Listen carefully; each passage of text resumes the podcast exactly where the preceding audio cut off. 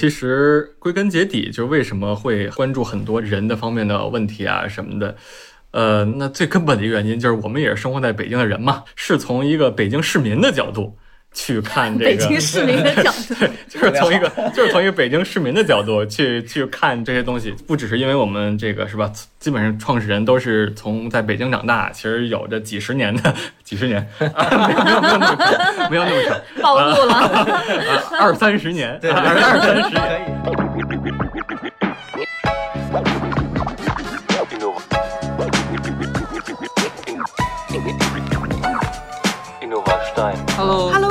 位听众朋友，大家好，这里是这里是 Low 创斯坦电台，这里有有温暖的陌生人，真实的社创者，实用的方法案例，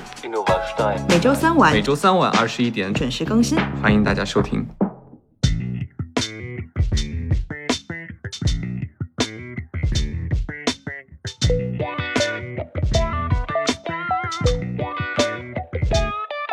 我们发现国贸下面大量的等车的人群，然后听到那个站台的报站就在说大北窑车站。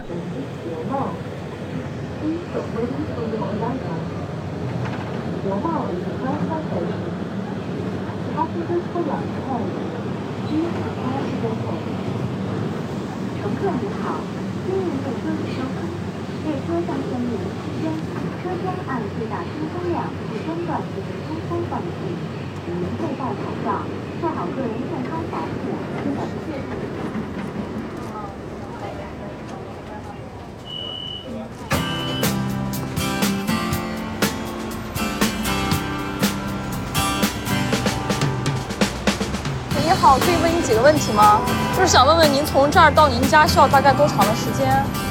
一个多小时吧。呃，一个多小时从这边到您家吗？嗯，哦，您家大概在哪个位置呢？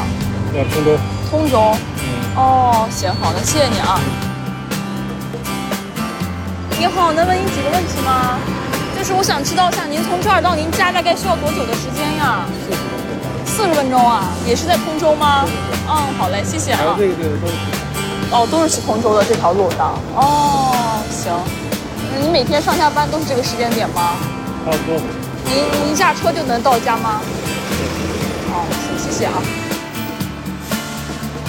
哎，你好，可以问你一个问题吗？就是想大概知道一下，您从这儿到您家大概需要多长的时间呀？全路程等车，然后加上那个坐车时间。哦，到您家要需要一个小时。那您是住在那边是吗？是。哦，那您上班地点在哪里呢？上班就就在这儿。就在这边。啊。哦，有想过在别的地方住吗？没有。你，为什么住在通州呢？我已经习惯了。已经习惯了。啊，认识的人都在通州住。那你就是来北京之后一直在通州住？啊，是。是的，没有，从来没有移过位置。是是。哦，行，谢谢你啊。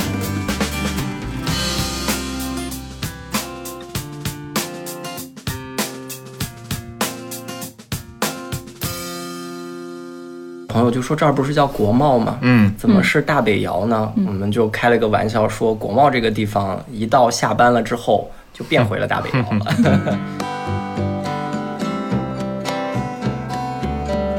呃，大家好，欢迎大家来到我们这个 Low 创斯坦的第二期。那目前这一期我们的主题是我们到底迷恋城市的什么？然后卡生。再次给大家做一个自我介绍。大家好，呃，我是卡申，我是三联生活周刊的记者，啊、呃，主要负责的是生活方式这一块的内容。然后今天和大家一块聊一聊，我们在这个城市生活，到最后我们可以跟他去建立一个什么样的一个关系？对我对这个主题也是非常的感兴趣。作为咱们社会创新议题的第二期呢，我们特别请到了呃宋壮壮老师，大家比较熟悉的就是他和他团队所做的帝都会。啊，壮壮老师给大家打个招呼。呃，大家好，我是宋壮壮，我是一名设计师，也是帝都会这个工作室的联合创始人。呃，帝都会呢，主要是做关于北京这座城市的研究、设计，还有公众传播。然后你可以在我们的一个公众号看到我们做的很多关于北京的作品。对，然后我就是还是我们二七院的小伙伴。上一期呢，已经跟大家聊了关于社会创新的一些议题，那这一期我们接着聊下去。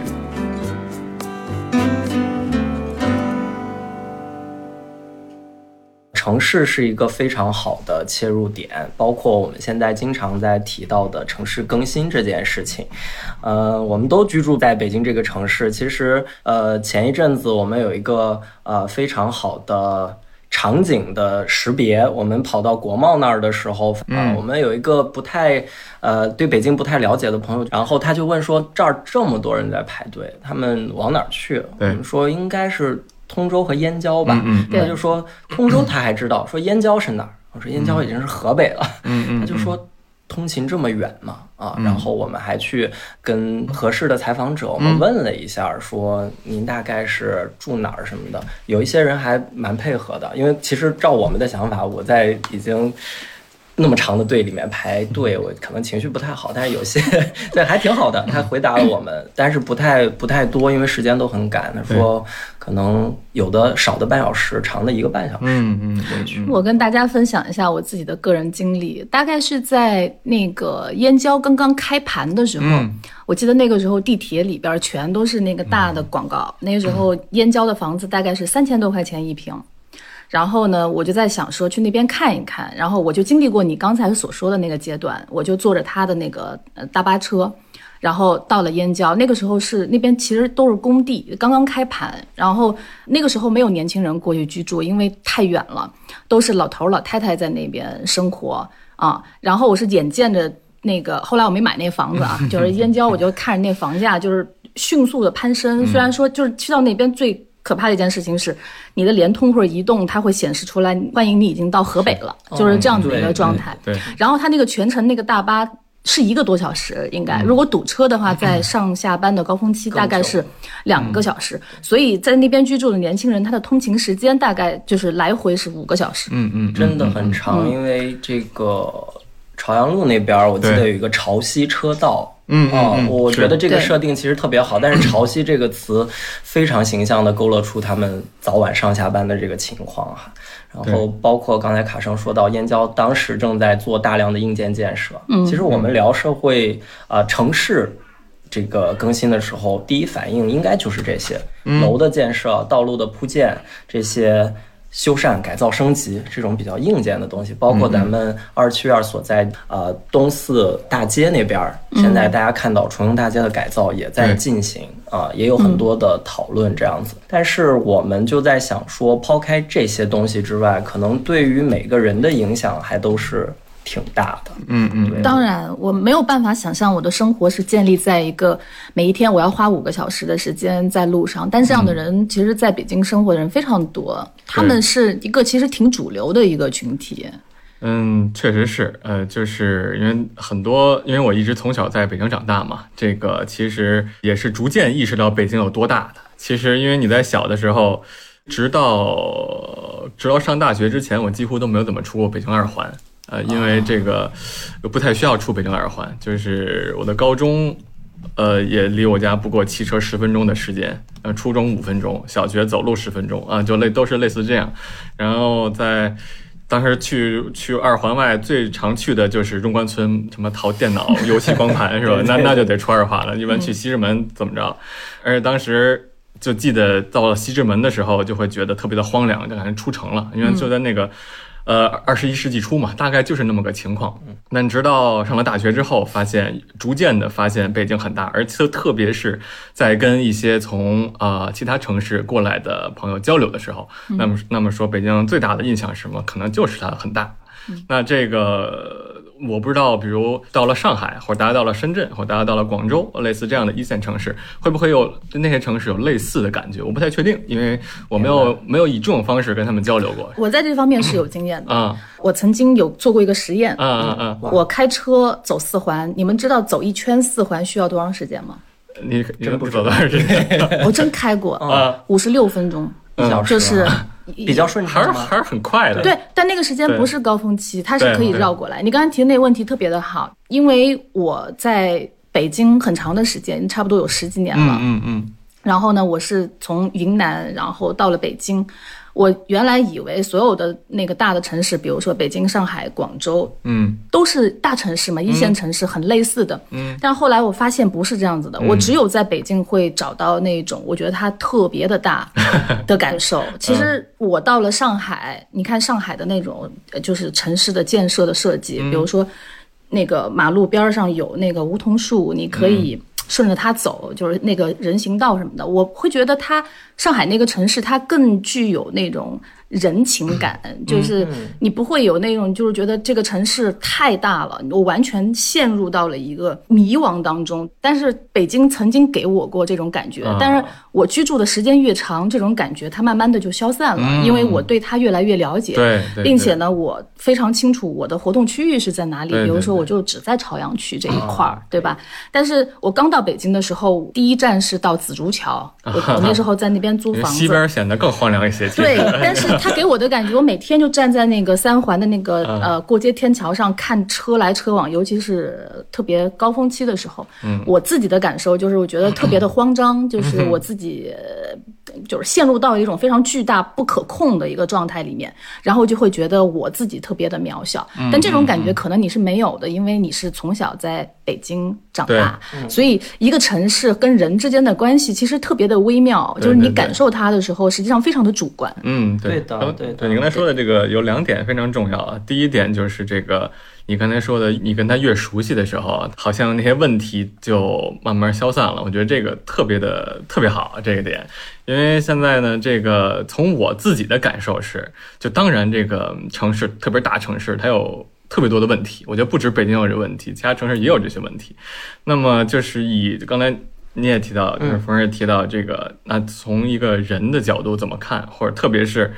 我们就从个体的角度怎么看？那我觉得，如果你还是以一个比较积极的一个比较主动的态度去去了解、去去消化、去接受，我觉得你会慢慢的就是去成为这个城市的老油条，可能你就你就慢慢知道它是怎么有什么规则。啊，他的这个什么各种各样的，甚至是潜规则，是吧？你知道这些之后，你就不会有特别迷茫的感觉。当然，充分了解之后，发现你们俩太不搭调了，那可能就需要换座城市。但如果不是这样的话，你可能熟悉的多了之后，你足够积极主动，我觉得这样就他你会在这个城市中一开始可能感到迷茫，但后来会慢慢的越来越熟悉它，越来越适应它，这可能是第一点。那第二点呢，就是刚才正好我们刚才也提到城市更新这个话题，那么就是为什么就是说。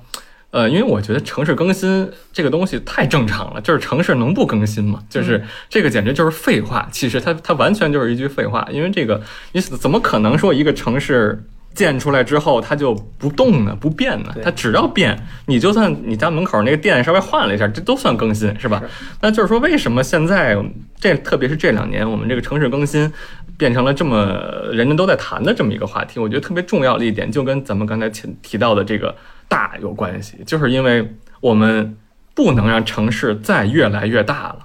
所以我们不能再去做很多新的一些一些地，比如燕郊，燕郊那个地方其实不算城市更新，因为那个那个地方本来什么都没有啊呃，所以那怎么叫那没有更新是吧？那本来那就是一个新建，那是新建。拔地而起的一个东西。对对对，嗯那我们现在比如东四，咱们所在的地方，它早就它它其实已经八八百八百多年了，对 元大都的时候就有这地儿，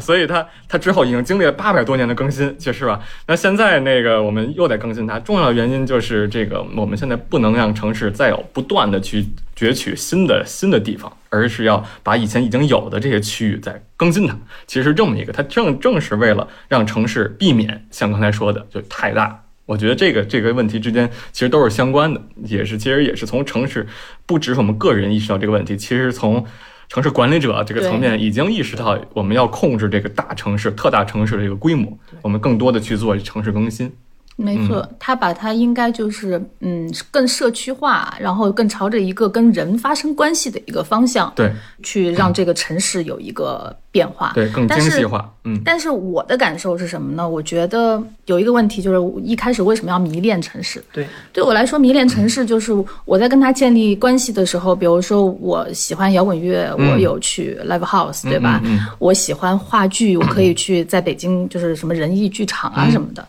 我我爱北京的原因就是因为它完全可以在精神层面去满足到我所有想要的东西。嗯但这个东西我在其他的城市，但除了上海和那个深圳那边啊，就是其他的我，比如说我自己出生的那个地方是没有的。嗯啊，它这个就是精神的东西，它没有办法去满足我。所以说，其实，在城市建设的时候，我们我最担心的就是北京很多。原本我认为有意思，但是它很小，就是很小很美的一种东西，慢慢的在消失掉。嗯嗯啊，而且事实证明，这种小而美的东西就是正在消失的。嗯嗯嗯对，也现在 Live House、DDC 现在也关门了，是是就搬到了秦秦皇岛的阿那亚区，对吧？对对然后毛 Live House 也没了。嗯对，然后因为我原来之前就在这隔壁，我东四五条，我自己弄了一个院子，嗯也弄了啊三年一个私房菜。啊，对，啊但是因为很非常好喝。对对，那个是一个酒吧嘛，另外一个嗯酒吧，对，所以我的感受就是，这种小的东西，它很难的在它原有固有的这种生态里面，凭借着我们的热情，嗯嗯。去维持所谓的这种城市更新。嗯嗯，嗯。对你个人很微小，因为比如说你会遇到很多的问题，什么拆墙打洞，对，你现在要把这个东西堵掉你要封掉，然后呢，有一个统一的一个所谓的这种城市规划，就会遇到这样的问题。所以，个人在面对这些问题的时候，其实会有这种非常强烈的无力感。对所以我特别想问庄庄，就是因为你是学设计的、学建筑的，然后你又去到了在美国待过，那么你觉得美国的那一套系统如何在城市更新这一块儿上面，能让你感觉到它真的是在创新？嗯，呃，其实怎么说呢？因为因为咱们知道城市更新，刚才也提到了，它是有了一些契机去让它去做城市更新的，就是在一定的时期内，它是不太容易存在更新，它可能就是不断扩张啊。这个所有地方都一样，那美国也一样，美国也经历了一个非常长的一个这个扩张的这么一个阶段，那可能就是只只是比中国早了那么几十年，所以我们看美国那个扩张的阶段，其实面临的问题跟中国现在差不多，而且可能更严重。因为美国有很多各种什么种族问题啊、乱七八糟这些问题，那没准当时的什么枪支问题啊，那就暴力啊什么的，那其实比中国，如果你回到美国那段比较相对有点黑暗的那六七十年代、七八十年代，那那个城市还是很不宜居的。其实，你比如看当时那个纽约的那个各种暴力啊什么的，就就非常恐怖。那个城市中心，咱们就知道那段时间就是一个郊区化嘛，就在那个学术里叫郊区化，就大家都出去啊，然后城市中心成了一个最不宜人的一个地方 啊，因为全全都留给了那些。没法出去的人，这跟现在听起来好像特别的不一样，但有的地方好像有点一样啊，因为有的。比如咱们胡同里很多那个老居民出不去，不过问题是不一不一样的是美美国那边那贫困的人他可能更暴力啊或者什么的，因为有各种各样的这些原因，所以我觉得这个东西在回去几十年之之前看美国的那段时间，其实跟我们现在遇到很多问题差不多。呃，当然也有很多的区别，就我们先不说这些区别。那么就是他经历了那个阶段之后，终于这个人们回到城市中心。那这个大概是从九十年代之后才才开始。然后我们我们现在所看到的，比如类似于纽约啊等等这些大呃这个大城市的这种活力才开始，其实是有这么一个阶段性的变化啊。其实我们当然可以简单的说，就是中国可能也会经历这样的一个阶段性的变化。嗯，简单的说，可能是这样，就相当于我们此刻。所经历的这个过程，可能就是在一个阶段性的一个变迁之中，有可能会有这么一个情况啊，就它可能会有这种这种问题。那么具体到再具体到美国那边，那么它肯定还是有很多区别的，跟咱们的这个，那肯定一方面就是这个私有制的问题，这个是非常明显的一个问题。嗯，就是咱们的这个呃城市更新，有的时候会觉得它好推进。它也不好推进，它都是一个原因，那就是我们这个土地的是公有制的这个问题，因为它是公有制，所以如果你是这个房，比如比如咱们这个在所在的这个空间二十七院，它的功能的变化不是我们自己说想变就能变的，是吧？这个土地是国家的，然后它的土地性质是固定的。啊，所以它不能做巨大的变化，而且它的这个这个容积率什么的啊，就是说这个土地开发的强度啊什么的，都是受到非常严格的这个控制的。而在美国那边，它是私有土地，所以你其实更换会更加的呃轻松，你可能会觉得它会更自由啊，或者说更顺着可以顺着这个呃市场啊，或者是大家的需求去变啊什么的，这可能是它的一个区别。但从另外一个方面呢，因为我们关注的城市更新不一定都是这种一个店铺的更新啊，或者说这都是很小尺度的更新，嗯但它有巨大尺度的更新，是吧？那在这种情况下，中国这种。什么集中力量办大事儿的，它就更快，是吧？它要想快速的更新一个火车站，咵就起来了。但是美国想推进一个这个基基础设施的更新，那就很很费很费劲。所以说，这个城市更新，因为它不同尺度的，所以在中国、在美国，这只是简单对比中美了，它肯定有非常复杂的这个区别。那个，但是它可能也是，就是说不一定是哪边儿会，因为有的时候在美国，特别是一些民所谓的民主国家，当然在美国上学的时候，他们就看到中国的案例，就会很羡慕，是吧？就是比如印度人会很羡慕，说因为印度是 他他是民主，但是他又经济又不跟不太上，是吧？他他他又不是美国那种那种，所以他就会非常羡慕中国，说你们这个真快，是吧？搞搞得真好，所以就会有这样的一个呃区别，那如果。我想问一个具体的，因为我在想说，可能很多的听众听来，嗯，会比较抽象。嗯，那比如说具体一点儿，你在美国看到的，你认为让你觉得很有感觉的这种城市更新的这种案例，嗯有吗？对，我觉得还肯定是有一些，比如举一个大家比较熟悉的一个例子，叫纽约的高线公园，这可能很多朋友都听说过啊，就是把纽约的一条废旧铁路，这个给它改成了一个，这个现在是成为一个怎么说呢？我甚至觉得它是纽约在这个二十一世纪初这段时间最重要的一个城市更新，因为它几乎整个带动了纽约西部的开发，就是。它凭一个项目之力带动了整个美纽约西部开发，但是它一开始这个铁路它是要被拆除的。但它的这个更新过程其实就是一个在最开始的阶段啊，它是一个非常自下而上的这么一种方式，就它不是说我们想好了。我们要在在这儿做一个公园，政府就说我们这规划成完全没有，政府是要把这个地方拆除的。一开始是一个非常草根的一个民间机构，因为这个东西也在中国现在也是正在起步阶段嘛。但是我们知道这也是所谓的民主国家，他们长期的这种社区啊、自建的组织啊，或者这种非营利组织啊，这个是特别的呃有这个传统。所以当当时呢，就在这个铁道周围就会有一一小撮人啊、他们呢就成立了一个叫高线的朋友们的这么一个组织，它就完全是是一个 NGO。啊，它就完全是一个很小的这么一个民间组织，但是他们通过自己的游说能力，包括跟周围的这种啊媒体的打交道啊，因为咱们也知道这媒体也是比较独立嘛，像咱们这边跟媒体其实你很难获得媒体媒体的力量，这都是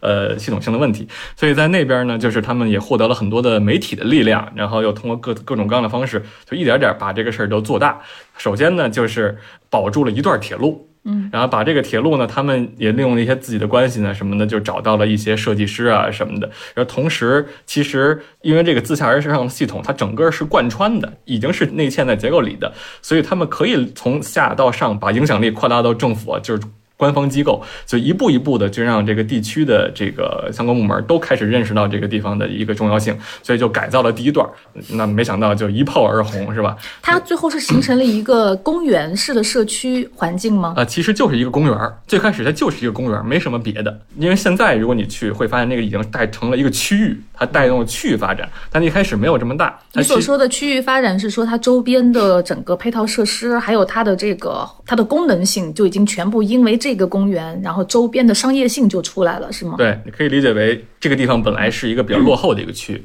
有了一个网红公园。穿起了非常非常多的这个地区，所以呢，带动了周边房地产发展。然后呢，这片儿发展了之后，哎，北边南边一看，哎你这发展太好了，所以你这公园延一延吧啊、然后就它就延了延，它延了延之后呢，这个东西越搞越大。现在就是整个纽约的这个曼哈顿岛的西半段这一大这一大溜儿，呃，都跟它的这个带动有关系，因为这块本来沿河它不是特核心的一个区域，它中间那片什么百老汇啊什么那块儿肯定最核心嘛，中城、下城什么的。那它这块西城这块，因为这么一个明星项目所带动，但是这个案例其实说实在的也未必是可复制的，因为它肯定每个项目都有个自己特殊之处啊它它的这个呃，但是这个自下而上的这种推动了一个项目发展，而且这个项目很不巧的就是它形成了如此大的一个影响力，这个其实非常罕见。我在你刚才的聊天里面，我觉得我获得了一个比较有趣的一个信息，然后这个也是中国在做城市更新一直在犯的一个错误。嗯其实最简单粗暴的方法就是拆除。嗯但是城市更新，如果我理解的没错的话，就是在谈论这件事情的时候，其实它有更好的解决办法，不一定是拆除，嗯嗯嗯，它可以使用现阶段所保存的这种城市遗留下来的一些历史的部分，对，然后在这个历史的部分重新让它焕发它的一个新生。我不知道这样理解对不对？对于刚才卡生这个问题，包括您刚才说的，我正好有一个想法，我不知道是不是就是比较武断的做一个判断的话，如果在北京有没有这样的区域，比如说七九八，它会不会是类似这样的一个场景呢？明白。既然说到七九八，就先说一下七九八，因为七九八其实恰恰是一个在我看来是个很正很正面的一个案例，因为它在最开始的时候，我们都不说后来啊，在最开始的时候也是一个草根儿起来的，是吧？也是比较自下而上的，因为也是这个这个这个这个这个厂一开始有艺术家进入，然后慢慢的形成了，也不是说政府我们要规划一个区域，是吧？就是它其实也是比较符合这种，对，也是因为。嗯，咱后后期发展就不说了，然后包括因为有了这样一个成功案例之后，比如我们从官方角度出发，看看类似的厂房，我们都做成艺术区啊，那可能这个就会有点违违背这个客观规律。不过它的一开始其实也是算这种比较自下而上的这么一种。另外就是这个建筑的拆除与否的这个问题，这个其实也也是比较复杂的一个问题。首先就是说，从客观上讲，确实我们现在对历史、对自己的历史，这个历史未必是很长的一个历史，可能就是一个近代的历史，或者甚至是就一个几十年的历史，是越来越看重的。我觉得这个是大家随着这个文化的这个发展，这个整个大家生活水平的提高，这是可能是某种文化，或者是甚至是一种很虚的，比如说品味啊什么的东西，它可确实越来越看重的。所以我们也可以发现，我们现在的观念跟呃十年前、跟二十年前是非常不一样。就是现在我们保护一个旧物的东西，大家不会有什么很奇怪的一些觉得这个要该破四旧啊，或者说是这个东西怎么这么破破烂烂的？你们有什么可保护的？现在好像已经这种观点少了，但是之前是非常多的。就是即便是在十年之前，这种都是非常多的。整体来说，我觉得这个观念是在变化。但是比如一些具体的这个案例上来说，它是不是一个建筑？它保护的时候，它不拆除这个建筑，而是利用这个建筑。或者说改造这个建筑，我们到底所利用的是它的什么？嗯，我觉得这个是比较重要的。对啊，就是说，不是说它的这个它是老的，它就理所当然应该被保留，它不是不不是这样。那这样的话，我们的城市就没有办法做物质更新了，它永远都只是功功能更新，是吧？所以为了解决这个问题，我们还是有一些这种评判标准的，比如其中一个很硬性的评判标准，就是所谓的文物保护建筑这么一个。呃，这么一个定位，嗯，它有很多级的定位。就在两天前，北京又颁布了新的一批叫历史建筑。那这个历史建筑它不是文物保护建筑，因为文物保护建筑是写进了文物保护法里面的，几乎动不了它，几乎是是吧？就是国家级的，然后的市级的、区级的，嗯。然后呢，在这个之后呢，又有一一一套叫做这个叫什么这个未注册的，不是未注册的，叫什么？不太记得名字了，但是也有一一一系列的这个建筑。在在这个再往下。就叫做这个历史建筑，这些建筑呢，它不是文物建筑，你可以相当于更灵活一些，但是也有一些相关的法规去控制它。但无论如何，我们制定了一个越来越详细的吧，只能说是越来越详细的。呃，因为一开始没这么详细，一开始只有那文物建筑，其实你一些没那么好的，但是又这个这个有有有有意的、有意义保留的这种，就没法去管理它们。那现在我只能说是，我觉得还是越来越细致了，嗯。然后呢，那这是一个客观的一个标准。那么肯定还是有很多没有在这个名录里的，是吧？就是完什么名什么都没有的。你说那这些建筑我们怎么去处理？那可能就是一个比较呃微妙的一个问题。那可能我觉得那可能就是得具体问题具体分析。我觉得也只只能如此，就是说还是要看一看我们到底这个建筑的价值是什么，是吧？就是我们。肯定不是因为它老，它就有价值啊。对，然后它那它的价值是什么？可能就得要看这个。所以说，我比较感兴趣的就是我注意到之前你做过一个事情，我觉得那个还挺像一个这种独立的艺术项目的，就是你把那个胡同里边那些门全都拍了一遍。对你当时进入这个项目，你的想法是什么？那个项目是前情提要很长。啊，就是讲吧，你可以抓一个重点聊。简单的说，就是那个地区当时在做一个叫呃一个旧城改造项目，那个在我看来还是上一个阶段的这种城市更新。那个阶段的做法就是把一个区域拆掉，然后再去更新。那个区域就是这么一个做法，所以你看到那个照片里的那些门，现在都已经没了啊，就都已经被拆掉了。就是嗯因为当时，所以在那个项目开了多少道门？呃，当时就是拍了一条胡同的所有门，其实就是一百不到一百个吧。是哪一条胡同？呃，钟楼湾胡同，呃，叫钟楼湾。这个胡同现在还在，但是两边儿，它相当于就是把那两溜儿房子都拆没了，这扩扩拓宽了，可以这么理解。啊、所以呃，当时我们其实也是，那也是我慢慢的以非建筑师的一个视角来参与这种城市的更新的一个项目，就是我们当时觉得这样做是不对的，所以联系了在网上，其实联系了很多的这个领域的朋友，相当于成立了一个小的 NGO，一个小的一个组织。当然也学习了很多其他城市的案例，比如当然广州有一个比较著名的项目叫做恩宁路项目，其实也是一个民间组织，然后在一个城市更新项目里，这个去发挥了一些作用吧。我们当然也想做类似的事情啊，所以就组织了，比如规划学者啊、古建专家呀、什么媒体啊什么的，呃等等啊，就是这么一波人，然后希望利用新媒体，然后利用呃旧媒体等等，利用各种普法的一些，总之是一个非常综合的一套一套方法，嗯然后去。呃，试图来阻止这个项目的推进，当然最后失败了，是吧？嗯 就是这不太可能。嗯呃，那个呃，刚才说的那些门，就是这个项目里那个的那个最后被拆掉的那些建筑啊、嗯所以就是记录了一下啊、嗯然后之后一年之后再去记录的时候，那当然就没有了，对啊就是这样。你刚才提到一个词儿，就是说，你说拆除是上一个阶段城市更新的方式。对，那么现在这个阶段，嗯或者说下一个阶段，就是分别是什么样的呢？这个阶段为什么说这个阶段？因为北京已经在新的总规里明确提到不能再拆了，就是这个已经是过去式，呃，对对，它不能再拆了，这很明确。它确实，因为这不只是一个北京的一个命令，它其实来自更高层的命令，就是北京不能再拆。这个是，所以至至少在北京是这样，但其他城市也许还在经历北京的上一个阶段，这个我就、嗯这个我就不说了啊。不说了嗯对，就是对于北京来说，那么至少对于这些历史建筑，特别是二环以内的这个老城，一定是保护的。嗯啊，但保护呢，接下来就是具体怎么使用，这个是非常有意思的一个阶段。我们在上一个阶段都差不多同样的做法嘛，是吧？嗯拆掉一一片四合院，盖起一些公寓楼啊，基本上特别或者是拆掉一些四合院儿，盖起一些盖起一高级个四合院新的四合院儿，对对对。对吧？对，这这嗯这些都是，这这些都是，对，这这这这个是比较熟悉了，嗯那个地产商啊什么的都很熟悉这一套了。对，但现在呢，不能这么干了，所以就出现了一个大家都在试验的这么一个阶段，这个就很有意思。如果你在北京对这个听众如果对北京很熟悉，你会知道北京有这么若干区域，他们在用不同的方式来做实验，比如说白塔寺啊，什么大石栏啊，比如咱们的东四啊，比如什么雍和宫那一片啊等等。还有前门那一片，哎，对对对对，就是就比如前门东啊什么的，对。其实都是不一样的呃这个方法。那我们能具体的聊一聊所谓的这种实验性，其实已经在不同的片区开展了。对，那么它的这个它所展示出来的这种不同多样性是什么呢？就比如说具体的一些例子，比如说白塔寺也好，东寺也好，或者嗯前门也好，对你可以举一些具体的事例来表述，就是它试验在哪里对，啊？为什么是一种试验？啊对对对，就是可能最早开始这些试验的一个区域是大石栏那个区域，而那个区域呢，它其实是用了。可能是两个主要策略，当然这个比较比较容易理解的是，只有两条两个策略，一个是，呃，利用活动来带动这种啊、城市的这个更新，那它就是这个设计周这个东西。其实设计周最早的几个区，因为现在已经全程铺开了嘛，但当时比较早的还是在这个大石栏那块儿，它其实利用以活动为契机，然后呢引入各种各样的，比如呃人啊。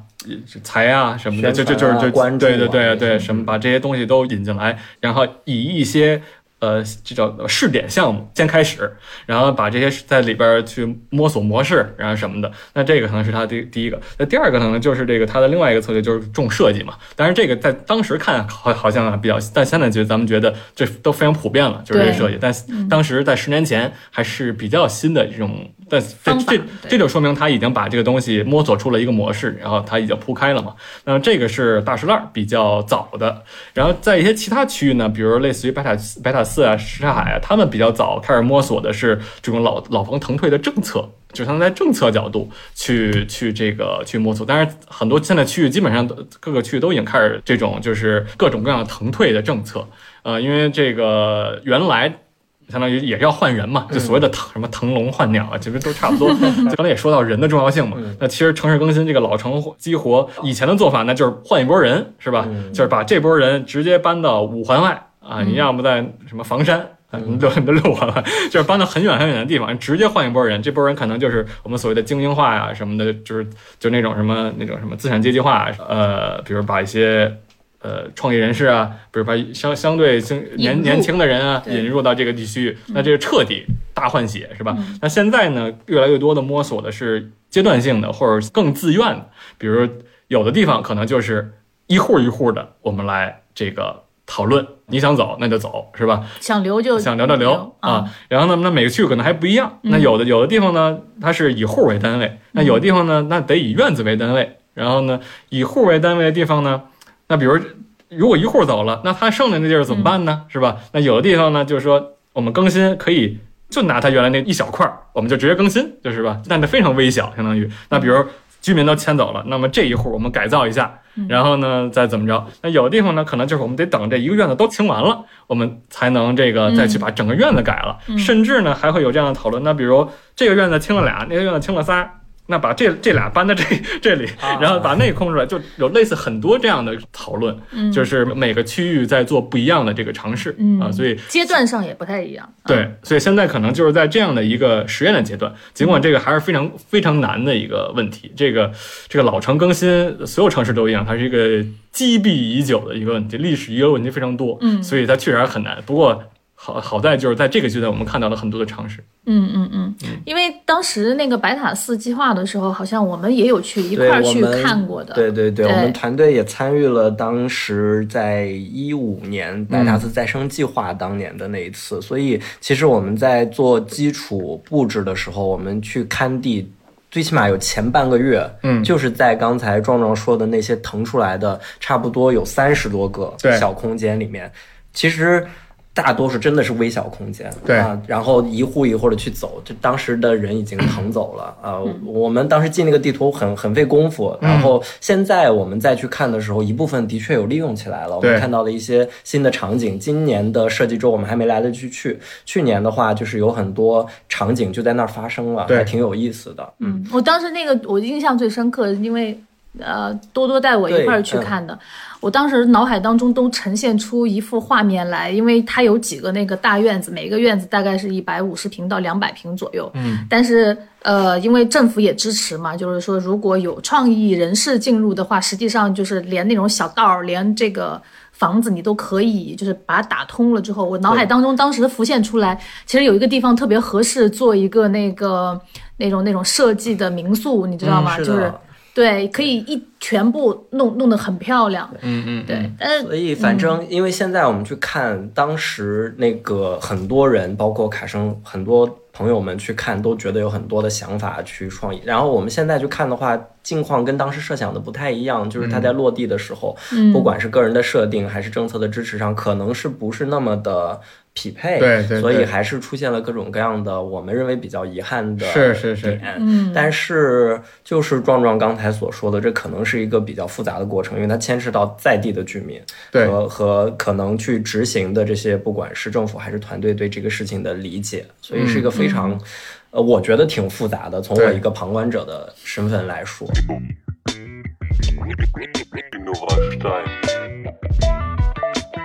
各位听众朋友，如果你喜欢这档播客，欢迎加入我们的微信群进行更多的讨论。入群的方式呢，打开微信搜索 L O L C S T 二零二零，马上就可以申请加入。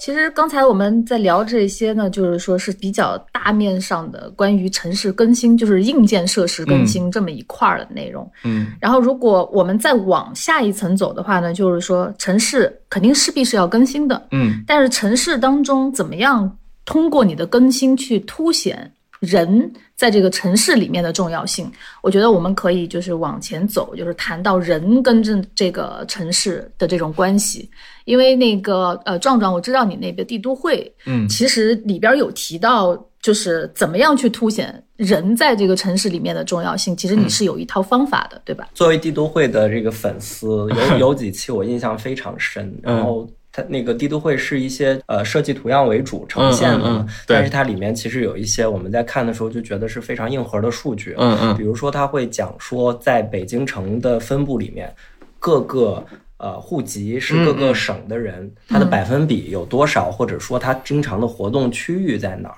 这个就非常的动人。其实，嗯啊然后有一点这种就是属于我们比较觉得会被温暖到的地方。嗯那帝都会是怎么样？呃，来处理这些城市跟人的关系，包括说咱们在一开始做帝都会的时候是怎么样想的，来用这种方式去呈现给大家的。明白。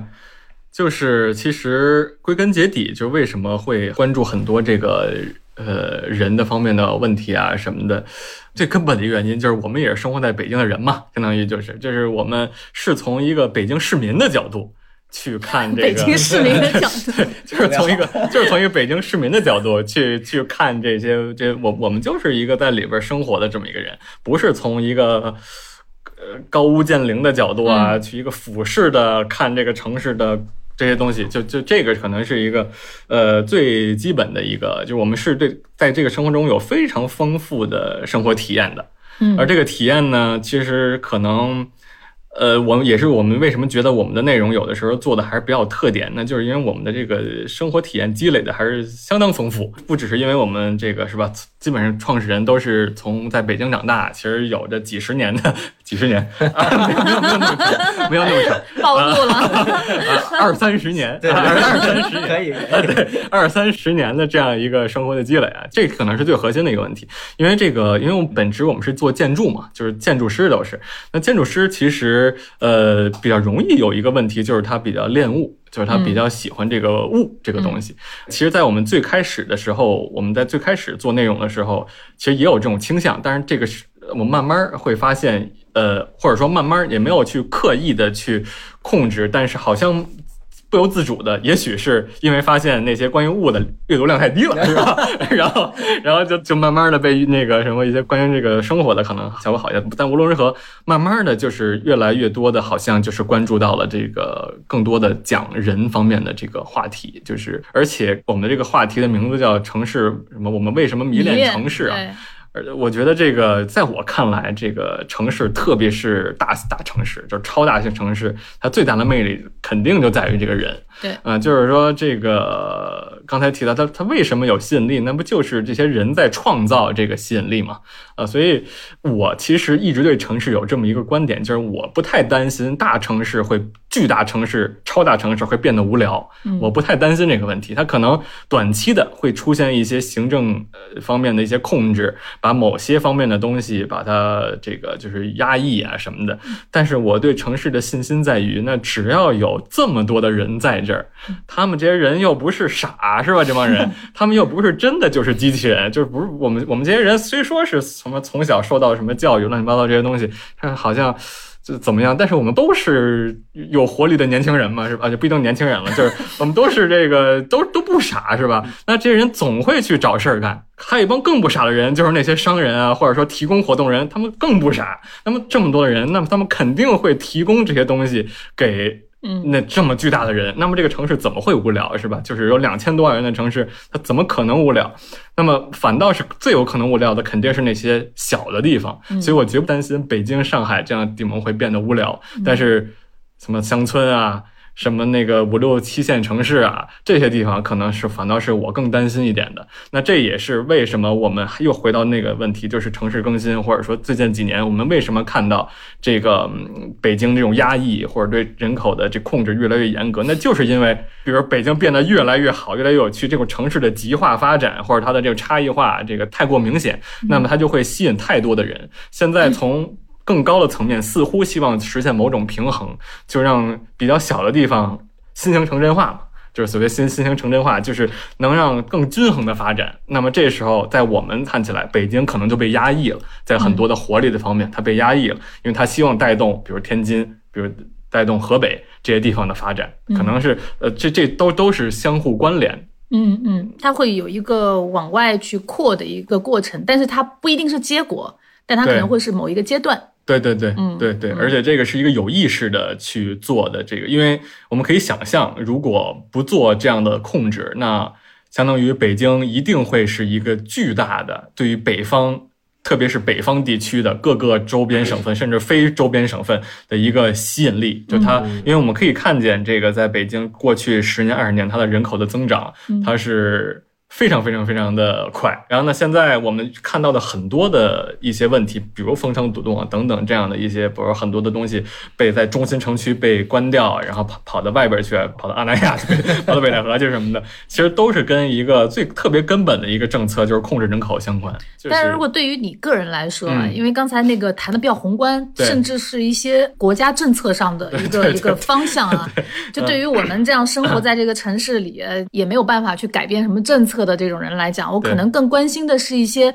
更微小的、跟我嗯关系更近的一些事情。对，因为你是建筑设计师，嗯，那对于北京现在的这个整个城市的一个形态，嗯那么你有没有就是说想过，就是以个人的项目去介入城市更新这件事情？嗯嗯嗯，或如果有的话，那你会采用什么样的方式？我觉得这种小问题可能会是我们能够感觉到有距离感，就是很更近距离的一种方式。明白。嗯对，就是我们肯定也是在以各种方式希希望参与到现在的这一轮的这个。呃，城市更新中肯定是这样。然后，当然以我们这工作室的这个本职，并非是做具体的某一个项目的设计，就像我之前的工作一样，因为我之前是做建筑设计嘛。嗯。呃，但是当然，比如在美国也做过类似，因为美国也在城市更新嘛，它它它它是一个长长期的一个阶段，所以当然也在美国做过厂房改造的设计，那、就把一个厂房改造成了，当然他们改造成这个园区，那中国也很，当然做的就是那个园区的设计，当然在美国做过类似项目，但现在在我们这工作室已经嗯没有太做这种具体空间的设计，它更多的我们以这样的几种方式参与了这个城市更新啊，就第一种就是嗯参与了一些这种呃相关的。包括跟政府合作和一些官方机构合作，来参与到这些规则的设置。比如，我们曾经跟北京规划院、北京市规划院一起合作了这个叫《北京街道呃设计导则》的这么一个东西。嗯啊、因为咱们知道这个还是客观原因是北京北京这个太大了，是吧？街太多了，你不可能每条街设计的时候都请设计师特别详细的设计，可能一些重点大街可以这么做，但是如何保住一个比较好的一个整体的情况，所以我们就参与到了这个导则的这个编制的过程中。那这个东西理想情况下，它可以。用这个东西来去控制北京很多街道的这个设计，这可能是一个。那么另一个呢，其实就是我们在公众传播这这方面做的一个工作。这个工作它看起来我们就是在做一篇一篇的内容，但其实我。我觉得这里边有很有意思的一一个逻辑，特别是在几年前，因为我们经常是跟政府机各种机关、政府机关有一些交流。呃，北京现在我不知道你们知道不知道，北京现在的一些这个嗯最重点的发展区域啊，南部其实是一个特别重要的发展区域，就是从南二环到南五环这个区域，嗯它是特别重要的一个区域。为什么它重要呢？现在因为它太不成了，啊，所以所以所以空间还很大。呃，对，就就是它落后，因为这个中心区你是吧？刚才也说了，就还是希望均衡发展嘛，怎么样？嗯啊、而且南部地区它空间确实大，而而且这个又特别的。咱们不经常说嘛，那南边比北边少一环嘛，基本上就是，南二环等于北三环啊什么的，其实还不如北三环呢，就是，嗯呃，所以最近这一段时间，包括未来的这个十年左右，可能十年、二十年甚至更长远的时间，都会希望往南发展。但当时呢，就跟政府机关我们就沟通的时候，他们也希望我们能做一些内容，是吧？那他们最大的一个这个诉求，嗯，是很有意思的一个逻辑，就他们希望我们的内容能够给予我们的北京市民对南城的信心。啊，其实这么一个逻辑，我觉得是特别有意思的一个逻辑，因为我们就这是一个双向的东西，我觉得，因为我们经常做一这样所谓的桥梁工作嘛，就是把一些官方的跟一些草根儿的就结合起来，就是互相传递信息啊什么的这种，所以我们经常会觉得双方都是觉得对方做的有问题啊，或者都觉得自己没问题啊，但其实我们觉得双方都有问题，都有需要解决的。比如这个，如果南部地区希望发展，那肯定不是说他们政，比如政府盖的特好就完了，是吧？他们也会这么觉得。那我们盖盖特好，你们不来，那怎么办，是吧？所以说，这个我们做的很多工作，其实最近也是越来越多的。的把一些内容去讲一些北京周边地区，比如这个特别是五六环之间这些区域啊，嗯就是比如呃马即将要推出的一个内容，就是在新宫那个附近，就是四号线的这个就就讲北京南苑讲北京南苑，对是吧嗯？那南苑这个其实就是那个区，就是南部那个区，我们就希望非常荒，啊，对你你就是这个感觉是吧？对对对但但但这个政府可能觉得这个地方可能未来是一个比较特别好的一个地方，是吧？？那么这个这个一个巴掌拍不响嘛，啊，所以呢，我们角色是什么呢？可能就是有这种给大家介绍一下，是吧？这个这个北京不只是那几个区好，也告诉你啊，嗯这个不只是三里屯儿，不只是什么朝阳区哎，不止朝阳区，对而对而且朝告诉你，朝阳区还不只有三里屯儿，朝阳区还有金盏、东坝，是吧？都都有，都是朝阳区。我们一直觉得这个北京的可挖掘的东西太多了，绝对不止那几个点。嗯，然后呢，特别希望我们的内容能够足够的多样性啊，嗯不只是涉及不同的地区、涉及不同的领域啊等等。这这我觉得是我们内容的一个特别重要的一个原则，就是足够的全面和多样，就是把北京足够多的就是这个方面都都展示出来啊，就让你觉得这个其实是跟刚才那说那个政府的那个诉求有点儿有些契合的，就是告诉你北京的吸引力其实是方方面面的。很多样的，对对对，嗯在地域上，在领域上，其实都是这样。所以刚才回应那个问题，就是我们怎么参与城城市更新？我觉得在，因为我们毕竟不是做具体设计，很多工作是在公众传播上。那么作为一个这么一个角色，我觉得嗯我们可能做的就是告诉大家北京哪里在更新，是吧嗯？他们的更新的目标是什么？然后他们以后会变成什么样子？逐渐的让大家建立起对北京一个全面的认识，嗯然后甚至是构建某种信心，是吧？因为我觉得信心很难，这个东西嗯你认识了还不一定有信心，是吧？嗯你认识了没准更没信心了。那我们其实今年在设计周的时候，除了我们朝阳门分会场，今年德胜门的分会场有一个项目是帝都会相关的，嗯是吧？是我们呃之前做的非常有意思，给大家了一个场景，让大家猜说帝都会可能有一个空间落在哪儿，嗯是吗？嗯嗯，对答案揭晓一下吧。对，就是因为帝都会一直在线上嘛，一直在线上，然后现在终于有了一个线下的空间，在德胜门也是非常好的一个地儿啊，正对着德胜门啊，就很好。因为我们其实做的工作一直都就是从归根结底是希望让这个普通人，就是大众都能了解这个北京。啊，其实最根本的就是这么一个目的。这个帝都会这个项目前期的一些其他项目，一直到现在都是这个目的。然后现在做这个空间也一样，它是一个叫城市探索中心。我们希望就在邀请这个各种各样的人都来我们这儿，其实更主动的来自己来探索城市，其实就是这么一个目的。嗯嗯，主动探索城市对的方法是什么呢？你怎么样去激发他们去探索这个城市？对，就是那肯定我们还是希望大家能主动探索嘛，但是它还是需要有点儿这个带带路的，是吧？是吧？那我们在我们这空间里，其实就是，呃，希望有两个思路啊。第一个思路就是提供质量多的信息。如果你只给他一点信息，他就没有什么素材，相当于是，嗯因为我们平常我们整个帝都会工作室，它它是一个信息设计工作室，所以我们平常所做的东西就是把大量的信息啊、我们自己消化了，然后组织了，然后把它用设计的方式呈现出来。但在这个项目里，我们不希望做这个工作，就是我们希望把信息都呈现给你。然后这时候这样的话，你就更主动嘛，相当于你可以自己去看嘛。当然，我们也会带着你看了。那这是第一个。第二个呢，就是希望能够我们会提供尽量多的活动的形式，呃，去让他们从不同的角度去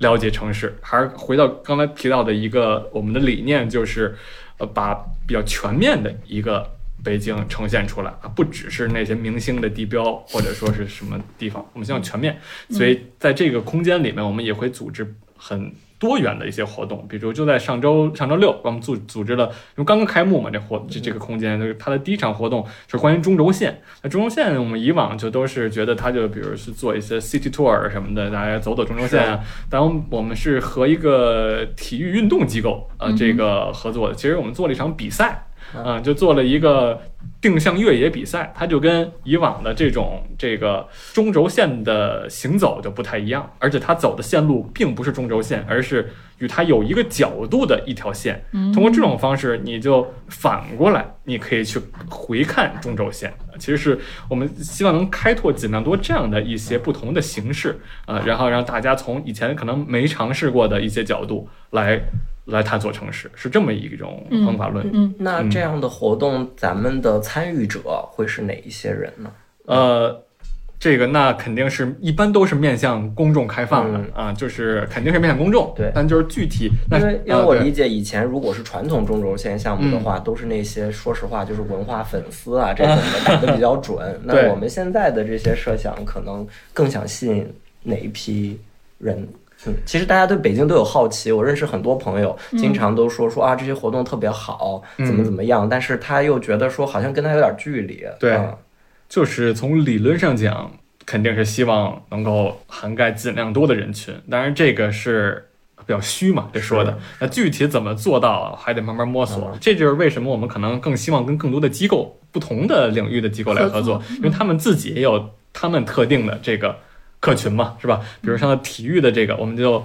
他他他来了好多，就是特专业那种，就是。什么户外运动的那种啊，就穿着那行头都很专业，就感觉平常组织一个中轴线活动，他们因为他们平常都是在野外，呃，在野外去做这种越野活动的。那这次他们也觉得很新鲜，说在城市里，而难度还挺高的，就是就最后赢的那个人啊，他他从没有户外经验，最后赢的那个人，他是一个对北京比较了解的一个人 啊，他不是他跑，他不一定跑得快，不一定骑得快，但是他所有点位都顺利的找到了。那他非常神奇，他这就是别人都穿特特专业，他就穿一个很就是非常休闲的那个，大家一看啊，这是冠军，都表示很惊讶那种感觉。但是其实通过这种方式，就吸引了一些相当于本来可能对中轴线这个不是很熟悉的，但是对于户外运动比较熟悉的一波人。所以从具体方法上，我觉得跟尽量多的这种呃不同领域的合作方来合作，可能是一我觉得这。个特别的有意思，就是你是反向来思考这个问题，因为中轴线一直就是过去传统的东西来讲的话呢，它那个状态其实特别的稳固了，但是你怎么样去打破它？对，然后吸引不同的年轻人对参与到这个项目里面来，然后再反过来再去思考中轴线这件事儿，对，就就很有意思。是，对其实是是这样，而且不是说我们把它消化好了再告诉你，而是尽量提供更多的这种契机，你自己去体验。对对对，它中间是有一个寻找的一个过程。是是这样，是这样，嗯嗯对，没错。嗯然后刚才壮壮提到了说，咱们帝都会其实是参与了一些包括归院，嗯呃，嗯咱们对城市更新的一些，我认为是比较稍微偏上层一点的嗯嗯嗯这个、这个设定。然后你觉得这样的事情，我觉得它不光是城市更新的一部分，它应该是在社会创新方面，嗯其实是一个新的接触。嗯我不知道你是不是这样理解的，或者说你理解的社会创新是怎样的一种形式呢？嗯，我觉得因为社会创新，其实怎么说呢？这个好好突然，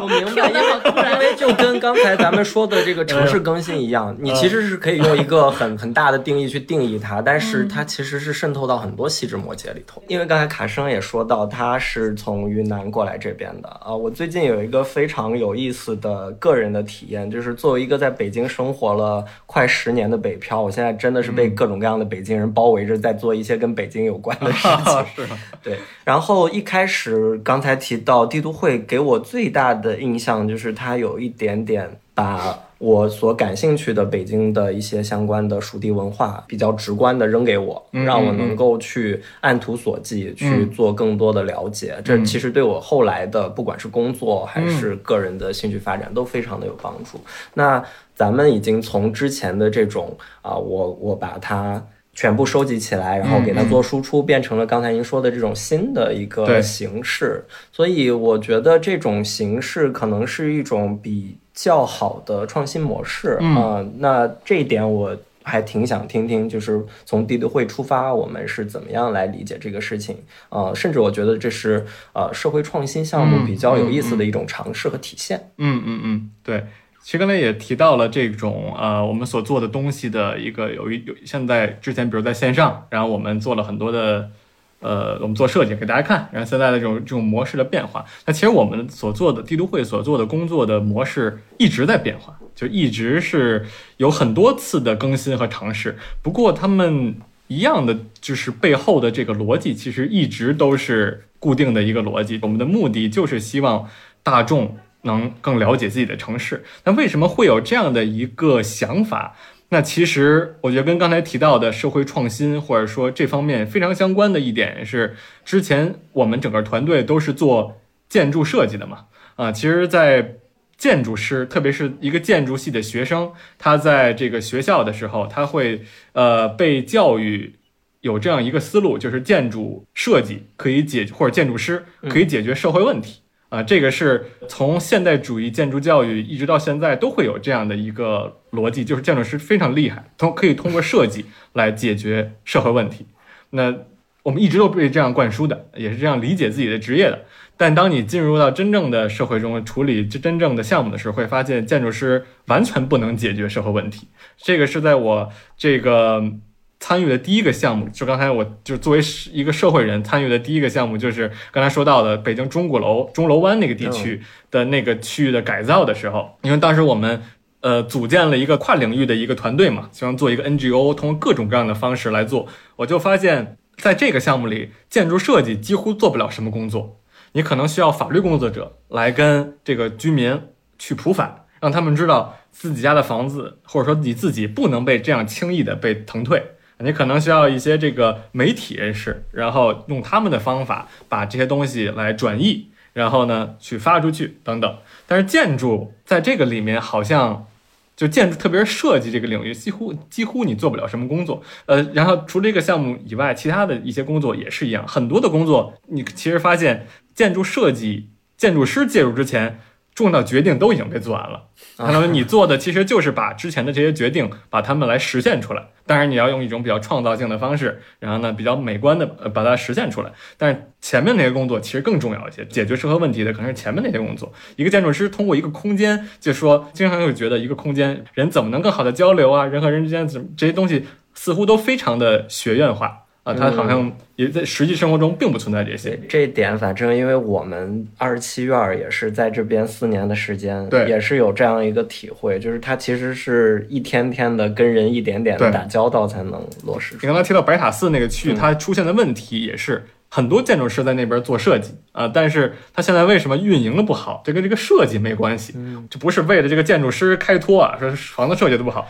它真不是设计好了设计不好了，其实没有什么。没有太大的影响在这方面。谁来用？对，内容是什么？怎么怎么管理？它这个机制的设计，什么这这么多利益相关方怎么来怎么来处理？这其实非常复杂。一个设计它可能是一个最终实现。所以，当时在中国楼这个项目之后，我们就意识到，我至少我意识到这个问题，所以开始尝试一些不同的方法。比如当时我会觉得什么东西是非常缺的，因为当时刚刚才也提到了，跟那些居民有很多沟通嘛，然后就会就就就会觉得这个居民怎么什么都不知道。啊，他他不知道，他不知道怎么维护自己的权益，是吧？他甚至他就觉得很多这个包括法规呀、包括规划呀、包括政策，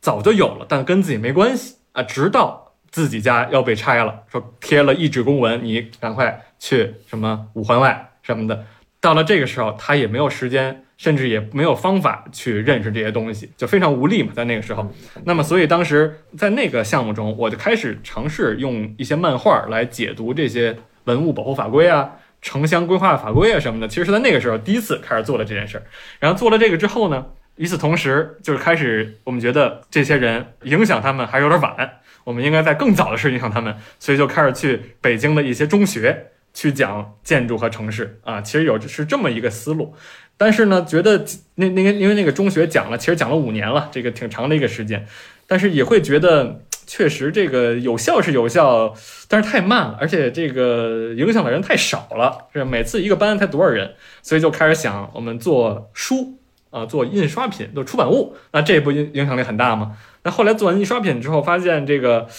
那卖不出多少本儿，是吧？这这个影响力还是太小了。又赶上了纸质物，哎，对你你还得花钱。那我们作为不花钱的，是吧？我们直接做这个公众号啊，就开始走到自媒体这条路。那么通过自媒体帝都会这个公众号，以它为基础，然后做这种关于城市的各种各样的知识啊、原理的这种啊普及啊，其实可以看到跟最开始的这个教育中学的教育，包括之前的这个普法那些工作是一脉相承。然后现在。做已经做了一段时间，我们这个当然也还还会继续做，就是一直在做这个呃内容的生产。与此同时，我们觉得可能会有一个落地一个东西，然后把它更深度的，因为毕竟刚才也提到很主动，这个是我们这个空间里希望能实现的一个结果。因为我们在做内容的时候，还是我们更主动，读者是被动的，相当于他还只是在看那个内容，是吧？那我们希望有这么一个空间的存在。为什么叫探索中心？是希望他们能更主动。用这种方式，然后再作为一个我们整个项目的一个补充啊，就是有了一个我们自己内容生产，然后再把这些东西落到一空间里，让让观众更加主动。其实看起来这个东西一直在探索形式，但我觉得他们背后的呃目的是一样，就还是都是希望这个大家能够越来越了解自己的城市。那为什么这个东西很重要？我觉得首先在最开始有一个卡生提到的一个观点，就是当你。慢慢的觉得熟悉了这个城市的时候，你的那些困惑感、那些迷茫感也减少了。这其实对个人来说是有益的。我觉得，当你主动的探索城市之后，你会发现这个城市背后的规则等等这些东西，你会越来越熟啊，这越来越像你的家，是吧？而不是一个陌生的一个巨大无比的两千多万人的一个城市啊。这个从个人角度来说是这样。所以我觉得北京这个城市，就是我对它的感受就是。又爱又恨啊，但是就很复杂。嗯，对我觉得人跟城市之间的那种关系，包括说我们的那种生活方式啊，还有包括你个人的性格，你实际上就会跟这个城市会有越来越多的这种契合度。嗯，我说爱北京，真的是我觉得它非常的宽容，非常的巨大。就是我们刚才上来聊的那个话题，有时候恨它呢，就是说它的这种发展跟变化，有的时候。不以你自己的主观的意志啊，可能你喜欢的某一个转角的一个咖啡馆，或者是你喜欢的一个小店，或者是什么东西，它可能就消失了。嗯啊，就是很快消失了，然后又出现新的东西。当然，它也是更新的一种方法啊，就像血液一样的有输入。但是你总会感觉到说，城市因为关乎的是人的记忆，嗯，就是你希望还是去保留那些。你你和你的成长和你的这个记忆很契合的那些东西，它一直存在。对，比如说你去到欧洲，你就会发现说，你你今年去了巴黎，对吧？嗯你过了五年，你再去那个店，它还在。有可能十年之后，那个店它还在。对，所以你对那个城市的那种记忆和感觉，那种温度感就会非常的强烈。你记住这个城市，有可能是记住某一个人，而且那个人也许你并不认识。啊，嗯嗯，但他可能就是一个那个 vintage 店的一个老头儿，是是是，你明白吗？就是你你去记住这个城市的时候，有的时候不是那种宏观的东西去打动你的，是，而是这种非常微观的这种东西。但是北京，我为什么有的时候就就特别的遗憾，就是因为这种东西变化太快了，对，它会消失的很快，就连带着你的记忆其实也就。就消失了一部分，嗯嗯，当然它会重新去去更新啊，因为就是我们还是会有一个比较积极的那种方式去看待这种这种问题，嗯，但是总会有一点遗憾嘛，是这样。就但是我我想壮壮刚才今天聊了半天，我觉得我能感觉到就是你是一个特别对这种事情就比较积极的人，对，然后在你的这个谈论当中，我也学习到了一些就是新的东西，就是说。你虽然会很有遗憾，但是它也许它只是一个阶段，嗯啊，就可能我们的下一个阶段会很美好，也许我们过程里面会犯很多的错误，嗯嗯，对。但是如果继续往前走的话，可能会有一些新的形式、新的方法出现，然后这样子的话，会让我们这个城市变得非常的有活力，嗯啊，然后跟人之间的关系会越发的近，那可能曾经失去掉的那些记忆或者是。呃，那些你认为好的东西，那可能就会变成一个遗憾，也许就是这样子吧。是是是，嗯嗯，确实是。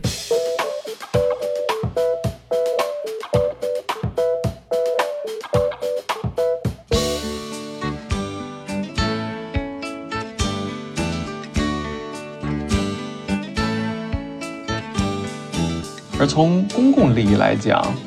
呃，这段时间，也就这两年。有很多的城市管理者、城市规划者都在讨论一个概念，叫公众参与。它就是希望普通大众，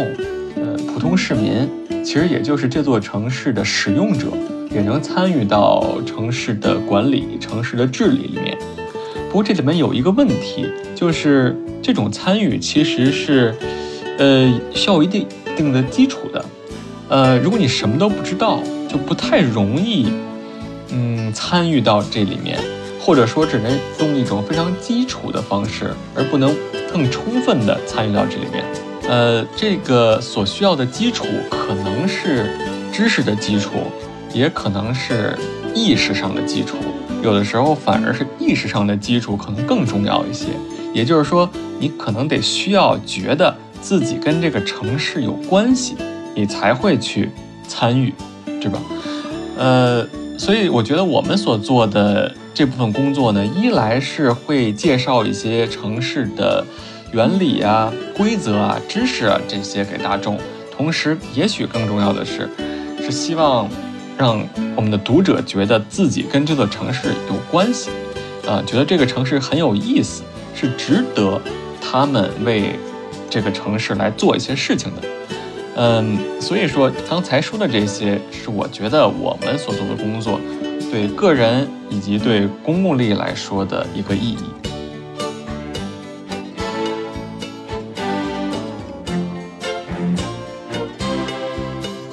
我觉得这么多年在北京的生活论节点的话，其实很多是我参与的活动和场景构成的，包括帝都会。也包括一些其他的活动，比如说到了秋天设计周，我就会想起我最近要做这个事情。可能有一些博物馆的固定的一些大展，各种戏剧演出或者是其他的，这些东西构建了我在这边的生活。包括卡生说的，我对这个城市了解的越多，内心就越安定，就可以安处得很好在这个城市里面。城市虽然很大，但是我知道它对我来说的这个边境在哪里。日常的探索等于是我在这个边境里头做一些选择，有的时候是妥协，但是更多的是自己内心里面的平衡。最后一句话就是“我心安处便是家”，对，特别好，因为家嘛。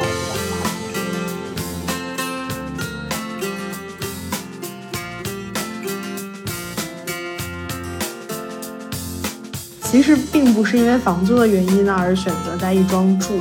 嗯，我工作日是在东四十条上班，然后因为我先生在亦庄工作，然后我们又在亦庄摇到了一套公资房，然后它的价格非常合理，而对于我们两个人比较来言，它的通勤时间就十分钟就可以到，但是我这边就如果不考虑其他因素的话，应该是九十分钟，那我们就商量说，那至少保证有一个人的通勤时间是合理的。然后又因为我这边没有非常强制的这种上下班的工作时间，然后又考虑到说我们两个也可以拥有一个比较完整的，嗯，属于我们两个的生活空间。那虽然不大，但是毕竟不用去和别人合租。那这样综合考虑下来，就我觉得我这边投入其实挺 OK 的。然后再加上买了车之后，我现在下班，他会去地铁站接我。所以说，我们两个人就是为了能够生活在一起，就各自做了各自的努力吧。哦，那这个过程听上去非常的流畅哈。那中间其实就整一开始你们就这么商量好了吗？嗯，其实我也蛮挣扎过的。然后现在这个情况是挣扎过之后的一个平衡结果。然后它对我的一个影响就是说，我的文娱生活其实受到了非常大的影响。那我想看的 live 我没有办法去看，然后特别是周五和周日的时候，然后想参加的活动也没有办法去参加，或者说你想去参加，然后你的成本就会直线的上升，就你可能得住在外面，因为它实在太远了。那周五是因为你你其实挺累的，然后你周六还想出去玩，这样你就没法在外头玩，因为你路上的时间就很折腾嘛。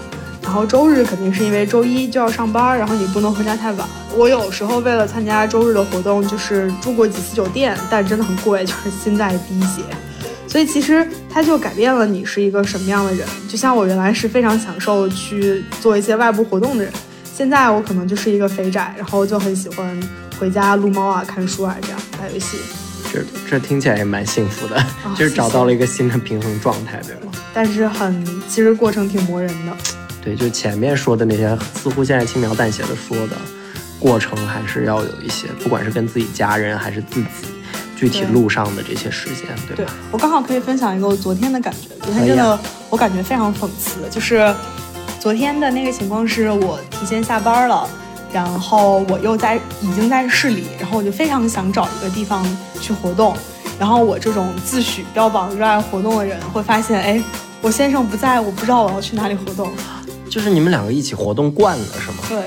你以前绝对不会这样，就是是说婚前还是说搬去这个地方之前？婚前，但是基本上我们在一起的时间就基本上都是住在一起。明白。他彻彻底底的改变了我是一个什么样的人。哇塞，这个这个有点厉害。我觉得走在这个虽然不是就是我们这回 topic 要聊的，但是这个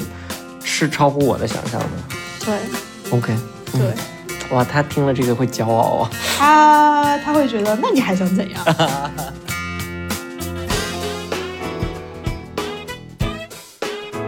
我叫于菲菲，我今年我是八八年的，今年三十二，哎呀，我马上就三十三了。我现在是一个无业游民 freelancer，可以这么叫吧？嗯非常简单的模板型的去介绍自己的话，那就是我是一个艺术家，然后同时我是一个呃当代艺术科普博主。但是就是因为艺术家这个，他在中文里面他是一个头衔，他不是一个职业，对所以一般没有人自己管自己叫艺术家。我是艺术家，对。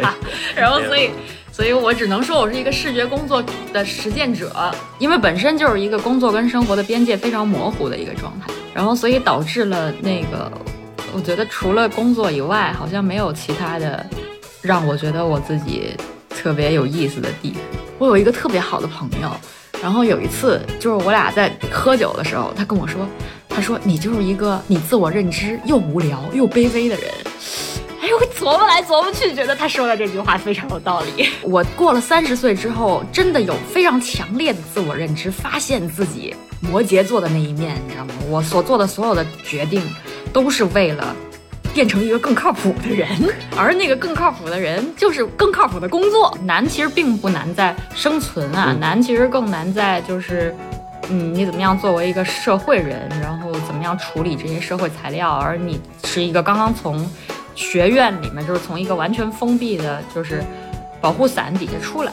然后就是那种，我觉得还是挺冲击的。就包括当时出现的大量的热词儿，对于我来说都是一无所知、匪夷所思的存在。所以像当时的 MCN 这个词还不大。非常非常新，然后包括 AI 啊、大数据啊，就是这些都是被不断的在就是社交媒体或者是在就是各种各样的语境底下讨论的东西。你如果要重新的去形成自己的方法论，然后包括你要重新的去找到就是值得讨论的，或者是值得由你来讨论的东西的话，我觉得还是得要生活的。我跟我们当时的那个 Dean 聊过这个事情，他是一个对中国的就是中国当代艺术发展非常熟的一个西班牙裔，他跟我说，他说我现在都开始劝欧洲人去上海了，你怎么还琢磨着要留在欧洲？嗯，然后所以就是确实对于他们来说，中国也是一个非常就是 bubbling，就是在快要开始快要开了的咕噜咕噜咕噜咕噜冒泡的那么一个状态。然后就而且整个就是就是其实艺术发展也是这样的嘛，就是哪个地方它的那个经济在崛起的，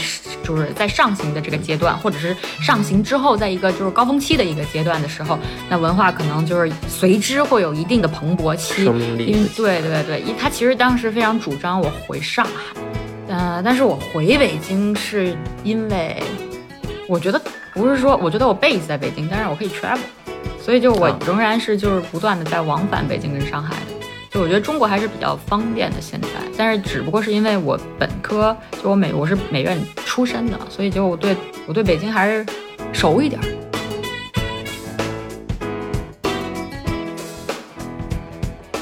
我叫 Jasper，我是九八年的，所以今年二十二岁。啊、我是一四年来到悉尼开始留学的，啊、现在也是个留学生。啊、我目前就读于悉尼大学的文学院与教育专业，是一个双本的专业。然后小小吹一下，这个专业我们今年的在 QS 世界排名，我们的这个系排的第九。我刚进学校的时候，它排名第七，最差的时候第十一。因为为什么说这？目前的生活状态跟这个很有关系嘛。呃，就因为疫情的原因，这回我们现在现在也还在上网课。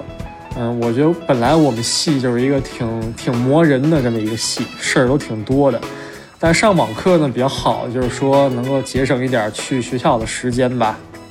然后现在能多一些时间来做做一做自己的事儿。我在兼职做健身教练，然后也在做就是帮学生补课这样，因为学的不教育嘛。正经人谁当自身教练呀？就是有这种感觉，你知道吗？